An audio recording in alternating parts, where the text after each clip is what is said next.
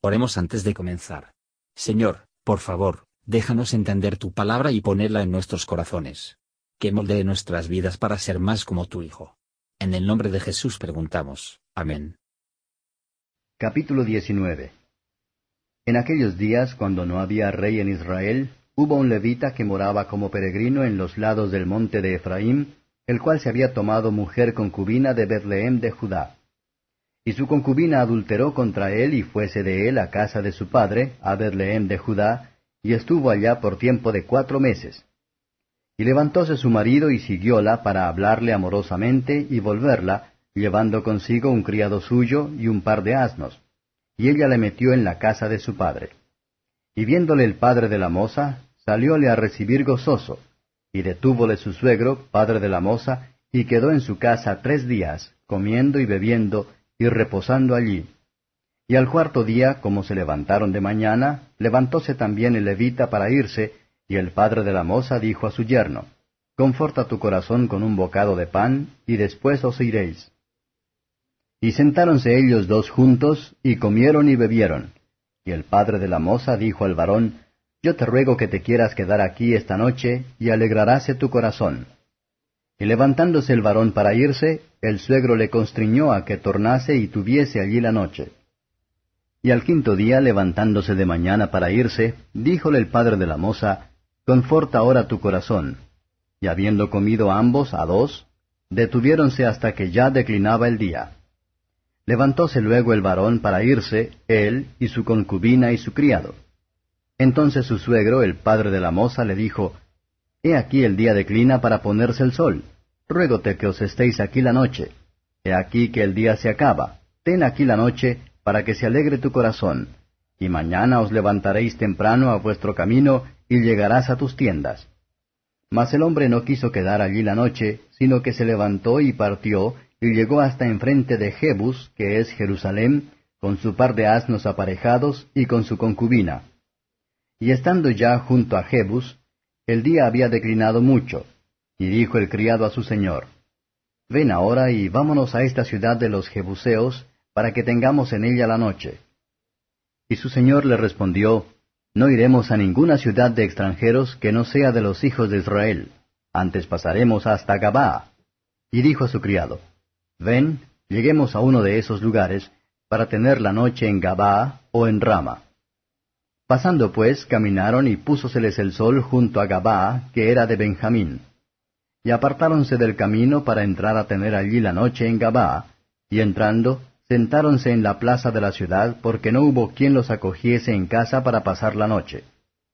Y he aquí un hombre viejo que a la tarde venía del campo de trabajar, el cual era del monte de Efraín y moraba como peregrino en Gabaa, pero los moradores de aquel lugar eran hijos de Benjamín. Y alzando el viejo los ojos, vio a aquel viajante en la plaza de la ciudad y díjole, ¿A dónde vas y de dónde vienes? Y él respondió, Pasamos de Betlehem de Judá a los lados del monte de Efraín de donde yo soy, y partí hasta Betlehem de Judá, y voy a la casa de Jehová, y no hay quien me reciba en casa, aunque nosotros tenemos paja y de comer para nuestros asnos, y también tenemos pan y vino para mí y para tu sierva, y para el criado que está con tu siervo de nada tenemos falta. Y el hombre viejo dijo, Paz sea contigo, tu necesidad toda sea solamente a mi cargo, con tal que no tengas la noche en la plaza. Y metiéndolos en su casa dio de comer a sus asnos, y ellos se lavaron los pies, y comieron y bebieron. Y cuando estaban gozosos, he aquí que los hombres de aquella ciudad, hombres hijos de Belial, cercan la casa, y batían las puertas diciendo al hombre viejo dueño de la casa, Saca fuera el hombre que ha entrado en tu casa para que lo conozcamos. Y saliendo a ellos aquel varón, amo de la casa, díjoles, No, hermanos míos, ruegoos que no cometáis este mal, pues que este hombre ha entrado en mi casa, no hagáis esta maldad. He aquí mi hija virgen y la concubina de él, yo os las sacaré ahora. Humilladlas y haced con ellas como os pareciere, y no hagáis a este hombre cosa tan infame. Mas aquellos hombres no le quisieron oír, por lo que tomando aquel hombre su concubina, sacósela fuera, y ellos la conocieron y abusaron de ella toda la noche hasta la mañana, y dejáronla cuando apuntaba el alba. Y ya que amanecía, la mujer vino y cayó delante de la puerta de la casa de aquel hombre donde su señor estaba, hasta que fue de día. Y levantándose de mañana su señor, abrió las puertas de la casa, y salió para ir su camino, y he aquí la mujer su concubina estaba tendida delante de la puerta de la casa, con las manos sobre el umbral. Y él le dijo, Levántate y vámonos. Mas ella no respondió. Entonces la levantó el varón y echándola sobre su asno, levantóse y fuese a su lugar. Y en llegando a su casa, toma un cuchillo, y echa mano de su concubina, y despedázala con sus huesos en doce partes, y enviólas por todos los términos de Israel.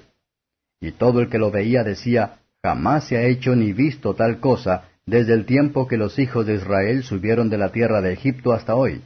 Considerad esto, dad consejo y hablad. Comentario de Matthew Henry Jueces capítulo 19.